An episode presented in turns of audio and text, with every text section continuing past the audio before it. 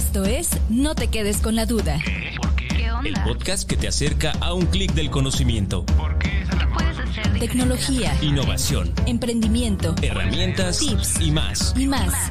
Para que encuentres eso que estabas buscando, Pero que no sabías que estabas buscando. escúchalo cuando y donde quieras. Pero sobre todo, no te quedes con la duda. duda? Bienvenidos a No te quedes con la duda en su edición número 21 y esta tarde nos encontramos con eh, Darinka Lagunas. Muchas gracias por estar aquí. Muchas gracias a ti, Tai, por la invitación. Eh, espero que pues eh, te la pases bien en esta plática, en esta conversación del día de hoy y me voy a permitir presentarte al auditorio. Gracias. Eh, bueno, pues en esta edición de, de No te quedes con la duda tenemos con nosotros a la nutrióloga Darinka Lagunas. Ella es licenciada en Nutrición y Ciencia de los Alimentos por la Universidad Iberoamericana de Puebla. Tiene una maestría en Educación por el eh, Instituto Tecnológico de Estudios Superiores de Monterrey, con mención honorífica. Es importante los desvelos, la verdad. Em, también tiene un diplomado en Educación en Diabetes por la Universidad Iberoamericana de Puebla. Tiene un certificado, o bueno, está certificada por el Consejo Nacional de Educadores en Diabetes.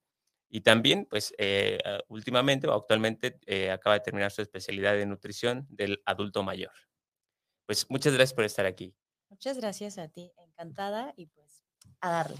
Sí, pues mira, este, este podcast se transmite a través eh, de las diferentes redes del Consejo de Ciencia y Tecnología del Estado de Morelos. Eh, entre ellas está el Museo de, de Ciencias del Estado y el Centro Morelense de eh, Innovación y Transferencia Tecnológica. Entonces tenemos un público eh, muy amplio en relación hacia su salud.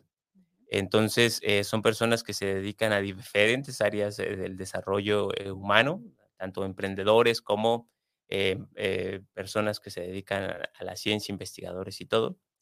Pero también tenemos a muchos jóvenes que nos escuchan y que eh, muchas veces eh, hablar de nutrición en la juventud pues no está muy ligado, ¿no? Sea, es como, pues te vas eh, siempre a la comida rápida o te vas al exceso, en eh, exceso de, hablando de no dormir a tiempo, que yo soy muy partícipe de eso, ¿no? No dormir tus horas o, o no comer en las horas que deberías estar comiendo, ¿no? O sea, como en el exceso de no cuidarte bien, ¿no? Por decirlo así. Pero eh, en este tema sobre la diabetes, eh, ¿cómo la podríamos concebir? ¿Cómo podríamos comprender qué es, qué tipo de enfermedad es la diabetes? Mm, La diabetes sería una enfermedad crónica, no transmisible, pero ligada al estilo de vida. ¿No? Quiero que te, o sea, imaginen como un vaso vacío, ¿no? Y cuando desarrollamos diabetes es porque ya ese vasito ya lo llenamos con canicas. Una canica tal vez puede ser tus antecedentes heredofamiliares, es decir, si tienes mamá, papá, abuelos, hermanos con esta condición, ¿no? Entonces hay una caniquita o una pelota de tenis para que sea más grande. Eh, otra canica puede ser, y eso no lo puedes cambiar, ¿cierto? Entonces aquí participan factores eh, del estilo de vida, que eso sí lo podemos cambiar, y otros factores que no podemos cambiar, como es el hecho de tener familiares, ¿no? Otro puede ser que somos mexicanos, nuestra raza tiene predisposición a desarrollar esta enfermedad, ¿no? Entonces ahí va otra segunda bolita. Otra tercera bolita puede ser esta parte de la alimentación, justamente, que es así, depende un poco más de cada uno de nosotros, ¿cierto? El elegir eh, los horarios en que voy a comer, con qué voy a nutrir mi cuerpo, entre otras cosas. Otra de las bolitas que va ligada a la alimentación, el sobrepeso y la obesidad, ¿no? Que también es modificable hasta cierto punto, y tenemos otra bolita que sería la actividad física, ¿no? Que recordemos, y el ejercicio, actividad física son todos los movimientos que nosotros hacemos. Ahorita tú y yo al pararnos de la silla, eso ya es hacer actividad física leve, pero nos estamos moviendo. Y el ejercicio sí es tener un espacio en el día donde digas, voy a poner mis tenis, voy a poner mi ropa y me voy a mover. Que eso también es un factor modificable, ¿cierto? Entonces, justo, si nosotros vamos poniendo esas bolitas, llega un momento donde podemos desarrollar esta condición, ¿no? Y sí va a depender qué tipo de diabetes. Te comparto que existen tres principales. Diabetes tipo 1, diabetes tipo 2, que es la que más abunda en nuestro país, que está ligada a sobrepeso y obesidad, y la diabetes gestacional, que se desarrolla durante el embarazo. Digamos que eh, este tipo de en- enfermedad ligada como a nuestro estilo de vida, eh, se, bueno, no, voy a, voy a preguntar algo que no sé si, si esté dentro del campo de la, Adelante. el estudio, pero es un poquito de historia, ¿no? Me, refiero hacia, hacia atrás. eh, ¿cuánto, ¿Cuánto tiempo las personas podían llegar a vivir sin saber que tenían diabetes? En un sentido de que, eh, no sé, ni siquiera sabía que lo tenía y yo sigo con mi estilo de vida, ¿no? ok. O, o incluso hoy en día, ¿no? Pero Mira, digamos, si hablamos de diabetes tipo 1, que esta desde un inicio necesitas insulina para poder vivir tal cual, sin insulina no viven, meses, ¿no? Sobre todo si nos vamos a, años donde todavía no se descubría la insulina, donde todavía no se trabajaba a nivel ADN recombinante esta cuestión de tecnología para la insulina que hoy conocemos en día, o será cuestión de, de meses, ¿no? O tal vez unos cuantos años cuando se descubrió que las dietas bajas en carbohidratos pues podían prolongar, pero el asunto es que la gente se desnutría. Entonces, si no era por diabetes, era por desnutrición que, perdían la vida, ¿no? En el caso de diabetes tipo 1. En el caso de diabetes tipo 2 y este, ya adentrándonos a más hoy en día, pues la realidad es que te puedes pasar años viviendo con algo que se llama como prediabetes, o sea, antes de que ya tus niveles de glucosa estén por arriba de, ciertos niveles o que empieces a desarrollar eh, signos y síntomas, pueden pasar de 5 a 10 años. La estadística dice que eh, tiene, una persona que se le diagnos- diagnostica con diabetes ya tenía fácil 5 años con el diagnóstico y 10 con prediabetes. Entonces, así de grave el asunto. sí, claro. Y, y en este sentido, eh, definir para, para, el, para el público y para todos los que estamos aquí la, la conceptualización de qué es una enfermedad crónica, ¿no? Porque al final eh, muchas veces eh, eh, vemos la evolución de una enfermedad, ¿no? Es como eh, te lo detectan, vas con un proceso, a veces te va bien durante un tiempo y, este, digamos, alargas o prolongas tu vida y, y termina, ¿no? Claro. Eh, pero ¿qué sucede con, con la palabra crónica, ¿no? ¿A qué nos, ¿Hacia dónde nos lleva, no? Crónico básicamente es que tú y esta condición van a convivir, ¿no? Lo que te quede de vida. Y hablando específicamente de diabetes, es una enfermedad crónica no transmisible que se caracteriza por hiperglucemia. Entonces, aquí quisiera puntualizar eh, cuando la gente dice, no, pues es que le dio diabetes y se murió, ¿no? En sí no es que la diabetes ya sea como una sentencia de muerte, tal vez si lo comparamos con un cáncer, ¿no? Que dependiendo del tipo, pues es como el pronóstico, ¿no? Cuántos meses o años vas a vivir. Aquí con el tema de la diabetes, la realidad es que puedes vivir con una muy buena calidad de vida eh, si cambias justamente ciertos factores del estilo de vida. eh, y entonces si evitamos esa hiperglucemia, porque puedes vivir con diabetes y tener tus glucosas como de quinceañero, diría un médico que conozco, ¿no?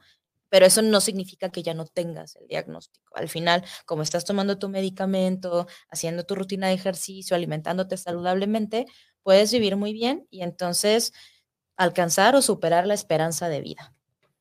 Y, entonces eh, ya po- podríamos decir que esa sería considerada una enfermedad crónica. eh, y digamos, existen como muchas historias de enfermedades que te dan y, no sé, por decir algo, bueno, no, mejor no voy a decir nada, pero, eh, y dicen, no, mira, no me pasó nada, ¿no? ¿Cuántos años llevo, no?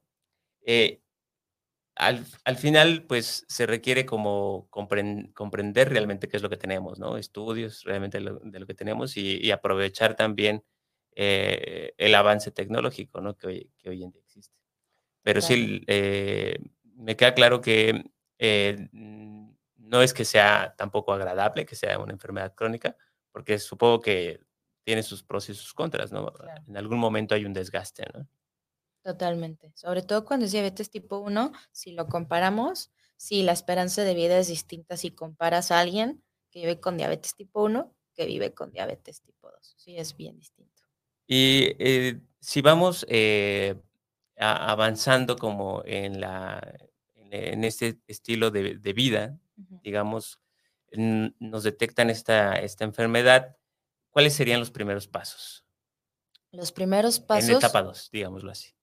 si quisieras detectar si pudieses tener o no diabetes, pues primero identificar si tienes eh, exceso de grasa. ¿no? A veces estamos ahí con el IMC, ¿no? Que si es de, de Arriba de 25 ya sobrepeso, si es arriba de 30 obesidad. Pero cuando, si yo te pesara, igual y calculo tu IMC y sale 26 pero habría que pensar si ese peso es de grasa o de músculo y qué pesa más. Entonces, por eso hay la invitación a, es conozcan su composición corporal, ¿no? Si es exceso de peso es por grasa, entonces ahí tenemos ya un factor de riesgo, ¿no? Lo segundo, pues conocer tu historia familiar, ¿no? Que a veces no, no se habla o no se pregunta, oye, de, este, de qué se enfermó mi abuelito, mi abuelita, mi mamá, mi papá.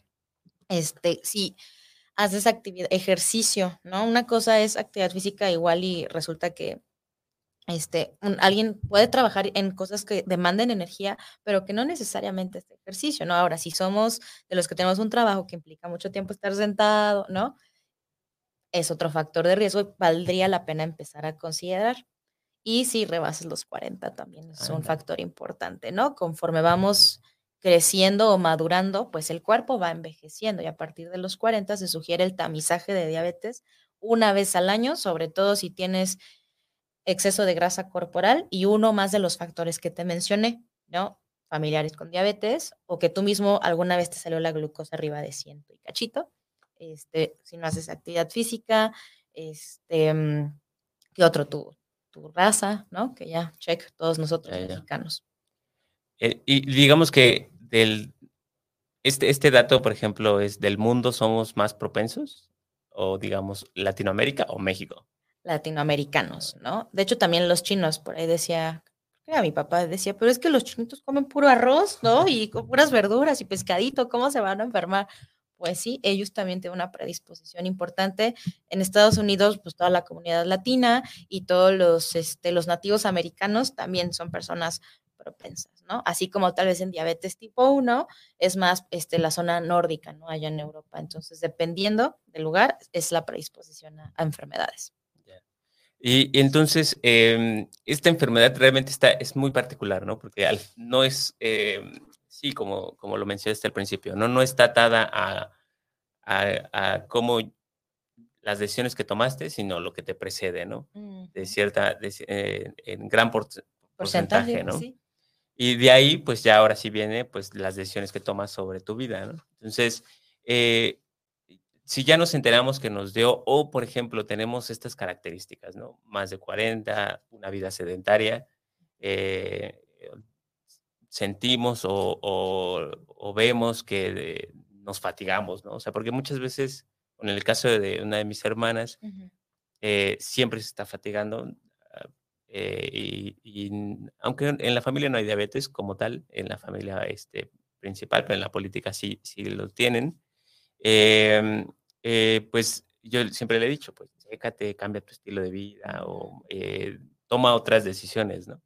Todavía no llega a los 40, creo que apenas llegó, pero el, el, asunto es esto, ¿no? Como de si ya estás detectando esto, es, es muy normal, o sea, me refiero, es muy normal que les digan en esta etapa o, es difícil que las personas con estas características se den cuenta de que es necesario que se vayan a revisar. Sí, sí es difícil. Fíjate que la diabetes, para empezar, es una condición que no duele o que a veces da ciertos signos y síntomas que pueden pasar desapercibidos como algo más. Ejemplo, uno de los signos es la polidipsia, que es tomar mucha agua.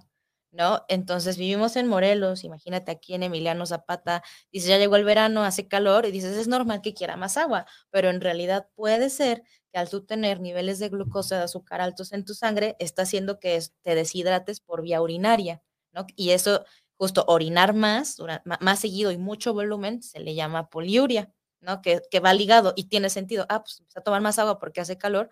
Claro, estoy yendo más veces al baño porque estoy tomando más agua. O si me tomo un litro antes de ir a dormir, es normal que me pare en la noche dos, tres veces. Que no lo es, ¿no? Pero como que lo asociamos y por eso pasa desapercibido. Otra cuestión puede ser eh, la pérdida de peso. Y otra más este, puede ser también mucha hambre. Pero ahora imagínate a alguien eh, que por sí está acostumbrado a, a comer en cantidades importantes pues el que el aumento del apetito lo puedo asociar a que estoy más estresado o esta vez eh, cargué más en el gimnasio o tuve que, trabajar más, más pesado, ¿no? Y por eso suelen pasar desapercibidos. Empezamos a justificar eh, pequeñas eh, advertencias por la forma en la que estamos acostumbrados a vivir, ¿no?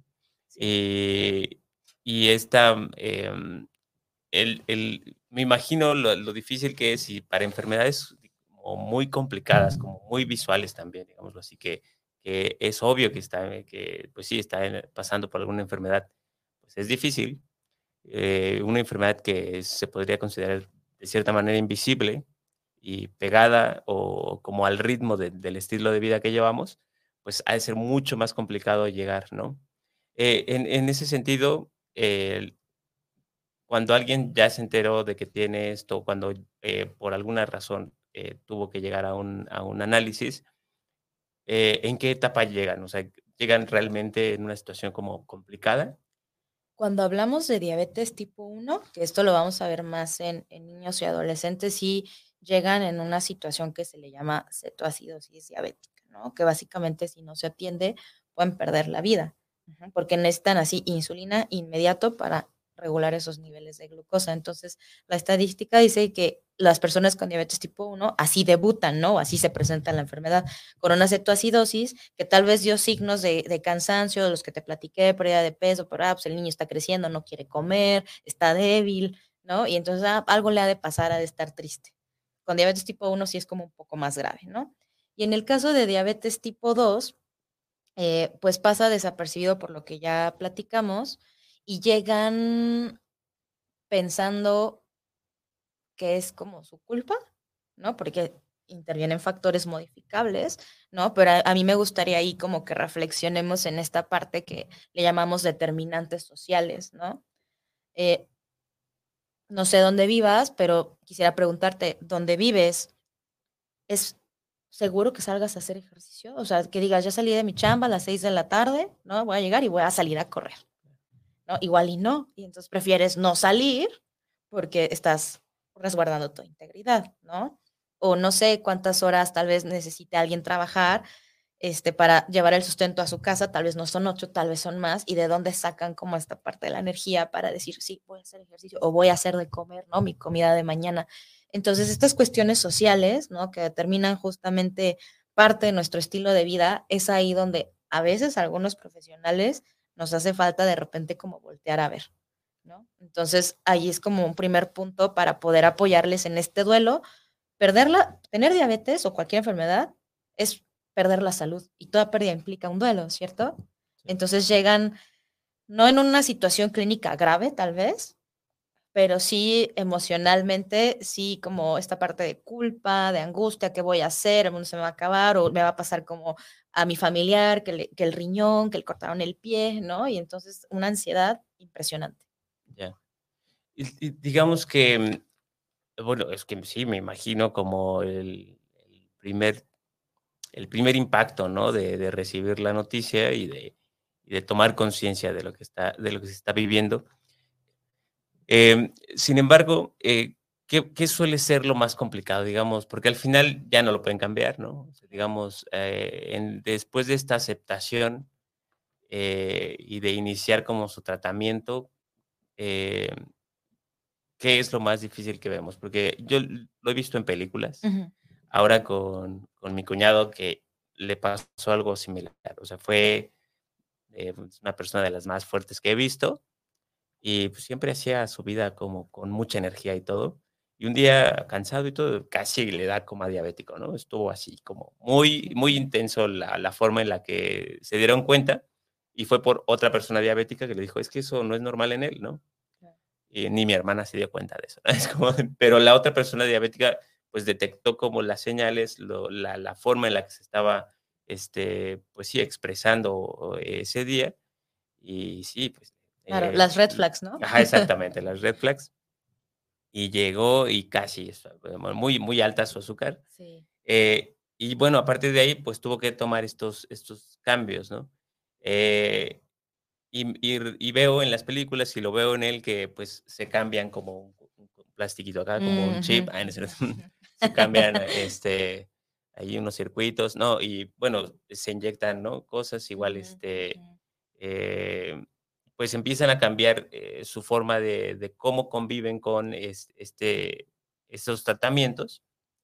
Y digamos que en esta etapa de, de, del inicio, ¿qué suele ser lo más difícil? Creo que lo más difícil es cambiar como el pensamiento este, polarizado, ¿no? Eh, creo que la mayoría de la gente, por cuestión de cultura o por escuchar tal vez de, otras personas antes de acercarse a un profesional de la salud o a un nutriólogo, es o todo es blanco o todo es negro, ¿no? Entonces, te pongo ejemplo de nutrición porque pues es lo que yo vivo en el día a día, ¿no? Eh, doctora, ya vine del doctor y me dijo que no coma plátano, manzana, mango, y una lista así interminable, ¿no? Y entonces ahí es como, ya no sé qué hacer porque mi alimentación resulta que se basaba en tortilla, en pasta, en ciertas frutas, ¿no? Entonces, eso, como flexibilizar esta parte y saber que todo podría consumirse siempre y cuando haya una frecuencia adecuada o cantidades adecuadas y entonces ya ya nada es blanco y ya nada es negro, ¿no? Ejemplo, eh, las personas que viven con diabetes, del tipo que sea, pueden tener un bajón de azúcar. No sé si le habrá pasado a tu cuñado.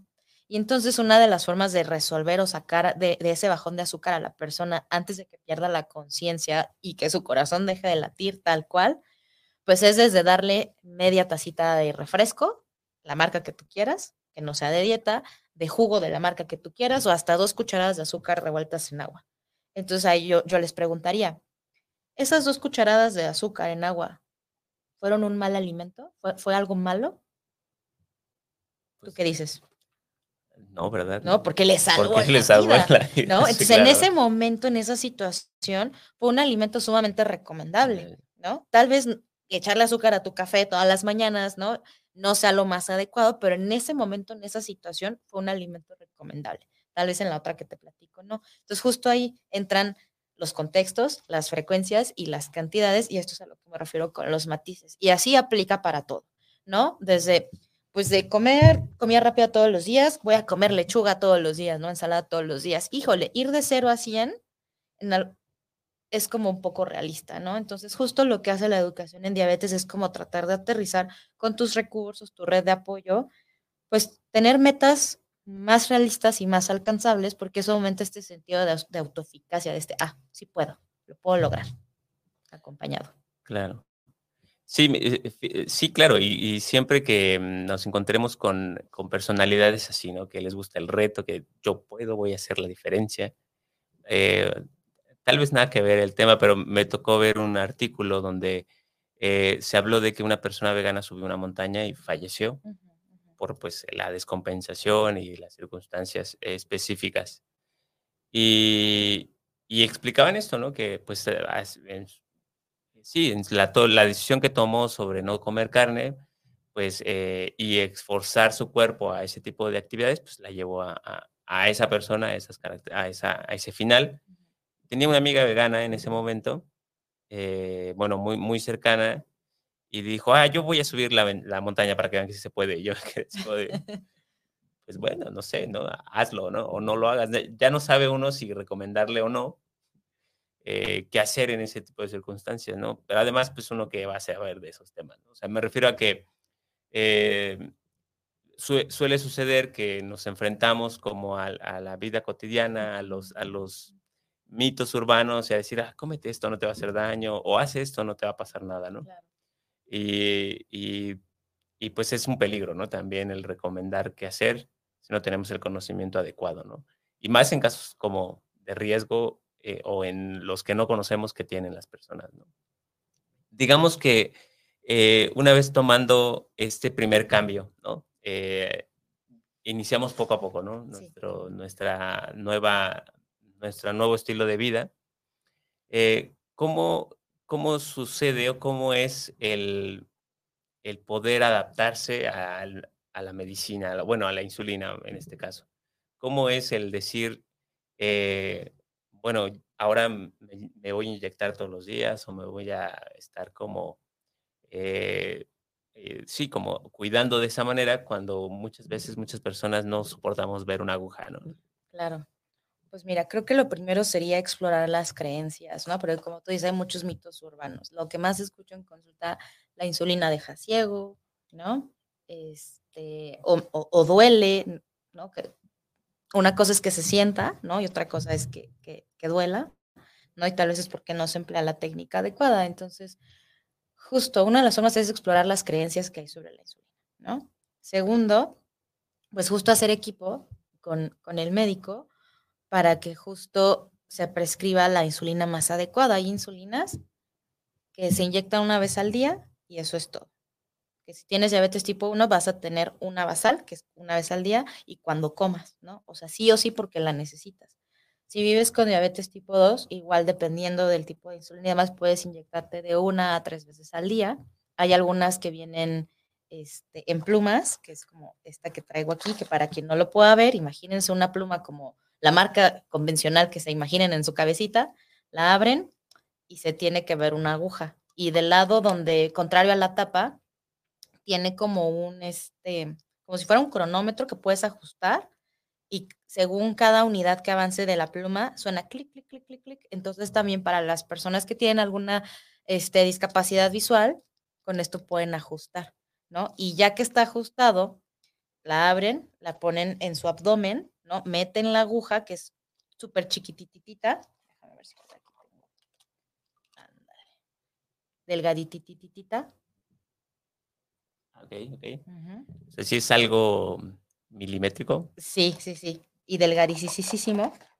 Y con eso ya, o sea, se va a sentir cuando penetre la piel, pero no, no es una sensación de dolor, ¿no? Eh, justo, es importante que se inyecten en las zonas de grasa, que es ahí donde debe tener acción la insulina y donde no va a doler. Si, les duele para quien se inyecte, tal vez están inyectando este, cerca del músculo, sobre todo quien se inyecta en el brazo, y si duele, probablemente fue en el músculo y la técnica no es la, la adecuada. Entonces, segundo, ¿no? El tipo de insulina más adecuado. Si tienes a un chavo bien activo, las plumas son una cosa preciosa porque no necesitan refrigeración, por ejemplo. En cambio, si requieres el vial y tu, y tu jeringa tradicional, si necesitan refrigeración, entonces tal vez si eres muy movido, no es la opción. Si eres alguien que está en su casa porque hace home office, puedes tener perfecto tu vial de insulina en el refri, ¿no? Tus plumitas y todo tranquilo, ¿no? O si tarda en actuar 5 minutos, 20 minutos, 30 minutos, 2 horas, ¿no? En función de tus horarios de, de alimentación, el tipo de insulina. Y tercero, conocer la técnica correcta, ¿no? Para quien se tiene que inyectar muchas veces al día, se tienen que rotar de hecho los sitios, se pueden este, inyectar en el brazo, en la parte del, gordito o brazo de tamalera, como le dicen por ahí, en el abdomen, en las piernas e incluso como, como arriba de las pompis, ¿no? Dependiendo justo, si son varios piquetes, vas rotando dentro del mismo sitio, ¿no? Este, por ejemplo, el ombligo, alrededor del ombligo tienes que guardar la distancia de dos dedos y en todo lo demás tú haces el pliegue y te puedes inyectar, ¿no? Sí, eso sería el, la, mm, técnica adecuada para inyectarse, que eso es lo que hace el educador, ¿no? Y que muchas veces, tal vez este, por las prisas y demás cuestiones de, nuestro sistema de salud, no sé, son aspectos que no se abordan en la consulta. Entonces, digamos que mm, eh, este, este medicamento en este formato de pluma, eh, eh, pues soluciona varias cosas, ¿no? Pero no es que sea para todos. Porque, por ejemplo, si eh, mi, cuñado tiene como un circulito. Mm, es un monitor continuo de glucosa, ah, que es, otra cosa tecnológica maravillosa. Y, ahí, ah, cierto, cierto, es como un escáner, ¿va? Y ahí le, dice cómo va su, glucosa. Exacto. Y, eh, y sí, eh, justo yo estaba pensando en las jeringas tradicionales de la aguja pequeña, porque pues son como muy populares varios eh, conocidos eh, que pues tienen, tienen diabetes, pues eh, siempre te ¿no? Consigo. Entonces, todo, el tiempo en mi cabeza estaba como pensando en ello. pero esto de, la, de, las plumas para cierto tipo de, personas que tienen esas características, pues les, les favorecería, ¿no? Por esa circunstancia. Digamos que es no, digamos, bueno, para no espantar, no, no, para motivarlos a que no tengan miedo a esta parte, eh, es fácil aprender este, esto con la práctica, ¿no? Se me refiero a si tenemos que utilizar una jeringa tradicional, eh, simplemente es dedicarle tiempo y paciencia, ¿no? Sí, y disposición, ¿no? A mí algo que me funciona bastante bien, porque como dices, a nadie nos gustan las agujas. La verdad, yo me acuerdo cuando estaba en el diplomado, una de las prácticas era nosotros meter la aguja de, la jeringa para sentir lo que siente la persona, porque si es bien fácil decir, ay, sí, inyectese seis veces al día, ¿no? pero hacerlo te cambia la perspectiva, entonces ahí vas con todo el miedo y de hecho cada vez que me llega un consultante, lo hago en la consulta, igual ven que me tiembla la mano, entonces digo, la realidad es que nadie nos gusta, ¿no? Pero justo, quiero hacerlo contigo para que, porque no estás solo o sola y porque pues lo que estás experimentando es completamente humano, ¿no? Y a mí también me da cosa, pero si mi bienestar depende de ello, lo voy a hacer. Y entonces ya lo hacemos juntos, ¿no? Entonces ya el sentirse acompañados cambia la perspectiva completamente. Una vez que estamos como en, este, en esta etapa de, aprendizaje y que ya vamos agarrando el ritmo, eh, ¿qué, le, ¿qué sería como lo que, lo que sigue? ¿Cómo podríamos eh, pensar en el futuro teniendo este, diabetes? Uno de los comportamientos que, que se trabaja mucho es esta parte de reducción de riesgos, ¿no? Vivir con diabetes implica ciertos riesgos, que de aquí se deriva pues todos estos mitos y leyendas y complicaciones, ¿no? Que si me van a cortar desde el dedito del pie o el pie completo, la pierna, de si mi riñón va a funcionar, ¿no? Entonces, una vez que ya aprendimos como los tres comportamientos básicos, que es alimentarse saludablemente, tomar los medicamentos o inyectárselos según sea el caso, ¿no? Y medir los niveles de glucosa, que me imagino en un ratito pasaremos a ello, este, justo, ya que tienes esos tres dominados, vale la pena pensar en el futuro en estos riesgos, ¿no? Estas complicaciones, que es retinopatía de los ojos, nefropatía del riñón, neuropatía de los pies este, o algunos otros lugares del cuerpo, importante pensar en las pruebas de diagnóstico, en cómo prevenirlas, ¿no? Yo, paciente o persona que yo con diabetes, saber cómo estas red flags este, y calendarizar, ¿no? Ejemplo, la prueba de fondo de ojo es la que te sirve para detectar retinopatía a tiempo y se debe de hacer al diagnóstico y de ahí, si hay control, si no hay control cada año, si ya hay un control adecuado, puede prolongarse hasta los cinco años, ¿no? Entonces, justo tener en mente en función de cómo me ido pegando al tratamiento y cómo he ido respondiendo, hacer este calendario. En el caso del, del riñón, hay un examen de albúmina en orina, que te juntas toda la orina de todo el día e igual, eso te da este, idea de cómo está tu riñón.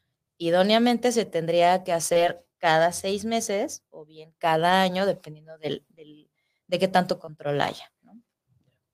Y, entonces, ¿cómo pasamos a esta parte? Ya que lo tocaste, el tema de la medición.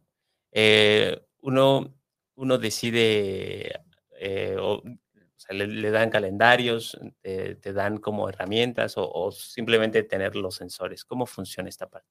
Mira, en el caso, regresando un poquito a lo de reducción de riesgos, ah, y tal vez va como con mi personalidad, eh, yo sí les pido que tengan una agenda o de plano en hojitas así el, el mes, ¿no? Como estos calendarios que luego te dan a inicio de año, ¿no? De la pollería tal enero, febrero, marzo. Y ahí literal se lo traen y en consulta vamos agendando, ¿no? E incluso considerar factores como tal vez la inversión que eso implica, ¿no? Porque que hay que ir al endocrinólogo, que al psicólogo, que al nutriólogo, ta, ta, ta, ta, ta. Entonces, en conjunto, vamos viendo hacia qué se destinan las cosas, ¿no? Eso como a largo plazo. Y ahora, sobre el tema de medir la glucosa, que ese sí es más cotidiano, este, para empezar, ¿por qué es importante medir la glucosa capilar o intersticial para quien tenga el sensorcito, que es como una moneda de 10 pesos que te pegas en, el, en la parte de atrás del brazo? Para valorar el control. Antes solo se utilizaba algo llamado hemoglobina glucosilada, que es como qué tan azucarado, por así decirlo, están tus glóbulos rojos, ¿no? Y te decía el promedio como de los últimos tres meses. Pero ¿cuál era la desventaja? Si en algún momento teníamos el azúcar muy alta o la glucosa después muy baja y luego muy alta y luego muy baja, como es un promedio, igual y te daba un promedio saludable, ¿no? Y nunca cachabas qué tan alto estaba o qué tan bajo estaba. Y entonces ahí es donde pierde un poquito la sensibilidad. Entonces, este resultado que sí se sigue midiendo, la hemoglobina glucosilada, se tiene que correlacionar con la glucosa capilar o intersticial. Y según el tipo de diabetes, es la frecuencia que se hace a lo largo del día las personas con diabetes tipo 1, literal, cuando tienen que comer, tienen que inyectarse y eso va a impactar directo en glucosa. Entonces, la idea es que se midan antes y después de todos los tiempos de comida, mínimo desayuno, comida, cena, ¿no? Porque justo el cómo llegué y el cómo eh, salí después de comer me va a dar la pauta a si mi glucosa está dentro de los rangos objetivo o si fue más, fue un tema de que tal vez no conté bien mis carbohidratos, ¿no? O no comí lo, lo, adecuado, o tal vez resulta que en la comida me dieron una mala noticia y entonces me estresé y mi glucosa se fue por los cielos. Entonces, justo el monitorearse la glucosa va a permitir detectar dónde podemos hacer esos ajustes finos. Y en el caso de tipo 2, se puede también hacer antes y después de las comidas, pero tal vez de forma escalonada, porque hay que optimizar recursos, ¿no? Y aquí la ventaja es que al no ser tan, al no depender de insulina, podemos espaciarlo. Entonces puede ser antes y después del desayuno, un lunes, descansas el resto del día y el martes antes y después de la comida, a eso le llamamos escalonado, pero nos da una idea de cómo estás llegando a las comidas, cómo vas después e identificar patrones. Esa es la función del monitoreo de glucosa, patrones. Y, ya con esa información, pues se pueden tomar eh, nuevas decisiones. Exactamente. Tanto la persona que vive con diabetes como el médico, porque a veces es como, ay, mis glucosas están arriba, arriba, arriba, pero estoy comiendo así lo que dice el plan, gramo por gramo, ¿no? ¿Qué me está pasando? Ya voy a la meditación, o sea, emocionalmente estoy bien, puede ser un ajuste del medicamento. Entonces, a veces, no todo es decisión de la, o papel de la comida, ¿no? Que muchas veces como, ah, seguro comiste algo que no debías. Claro, y, y es que justo, además de la insulina, también hay otros medicamentos, ¿no? Ah, que tienen sus horas y sus tiempos y su agenda. Fíjate que yo estaba viendo, sé que pues em, hoy en día todos usamos los reels y, los podcasts, pero estaba viendo uno sobre que eh, explicaban que el, el, orden en la que, en la que ingerimos los alimentos dispara o disminuye el nivel de insulina y eso me sorprendió bastante. Sí, te platico cómo funciona, cómo funciona esto. Es como el dicho, ¿no? El orden de los factores no altera el producto. Aquí en tema de, de diabetes, sí. Existe una característica de los alimentos que se le llama índice glucémico. Esto es la velocidad con la que pueden elevar la glucosa o el azúcar en sangre. Entonces ahí viene un poco el mito de no coma mango, no coma plátano, ¿no? Porque Tomemos como ejemplo las frutas. Hay frutas que tienen un índice glucémico alto, otras que tienen un medio y otras que tienen un bajo. Dentro del alto están las típicas que la mayoría de los profesionales de la salud prohíben. Entonces, ¿qué pasa? Si tienes, ahorita estamos de temporada de mango, ¿no? Delicioso. Si está maduro, tiene un índice glucémico alto, es decir, eleva tu glucosa de volada. Entonces, tal vez no sea la mejor idea comértelo como a las 5 o 6 de la tarde como colación así solito, con chilito, ¿no? Pero si te lo comes tal vez como postre después de comer, que te hayas como tal vez una sopita de verduras, una ensalada, algún guisado de pollito, el impacto que va a tener en tu glucosa no va a ser el mismo que si te lo comes solo o al inicio de tus alimentos. ¿Por qué?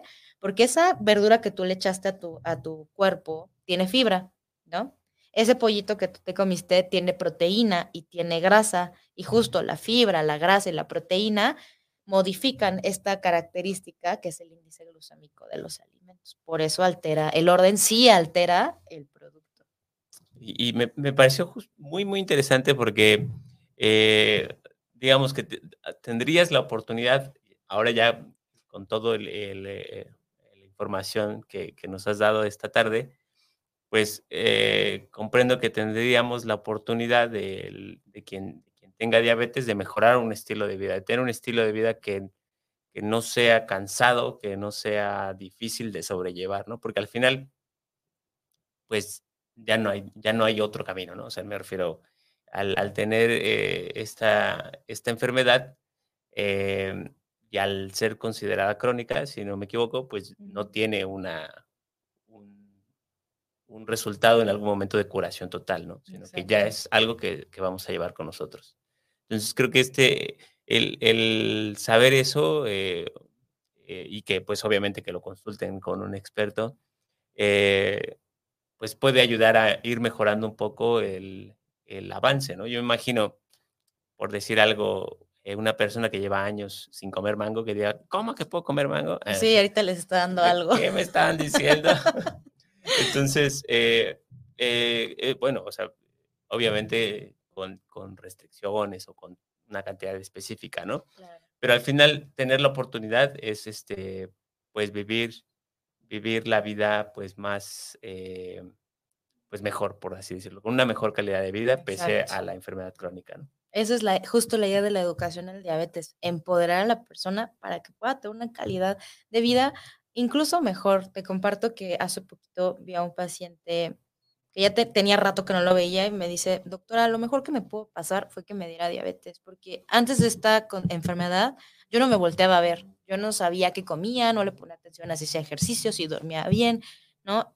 Y sí, por un rato pasó por un periodo de depresión, pasó como por muchas cosas, y como al año, o sea, se vio como el resultado de todo el trabajo, ¿no? Y ahora lo ves y es perfecto. Sea, ya son, dices, como mi amiga, ya la conozco, ya me conoce y llevamos la fiesta en paz.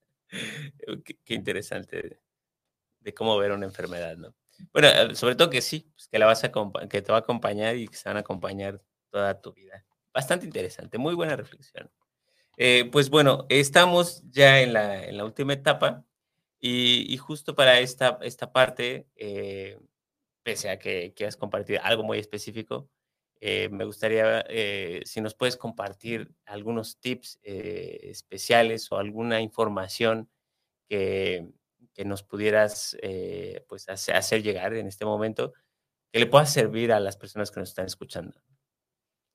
Sí, yo creo que serían tres cosas.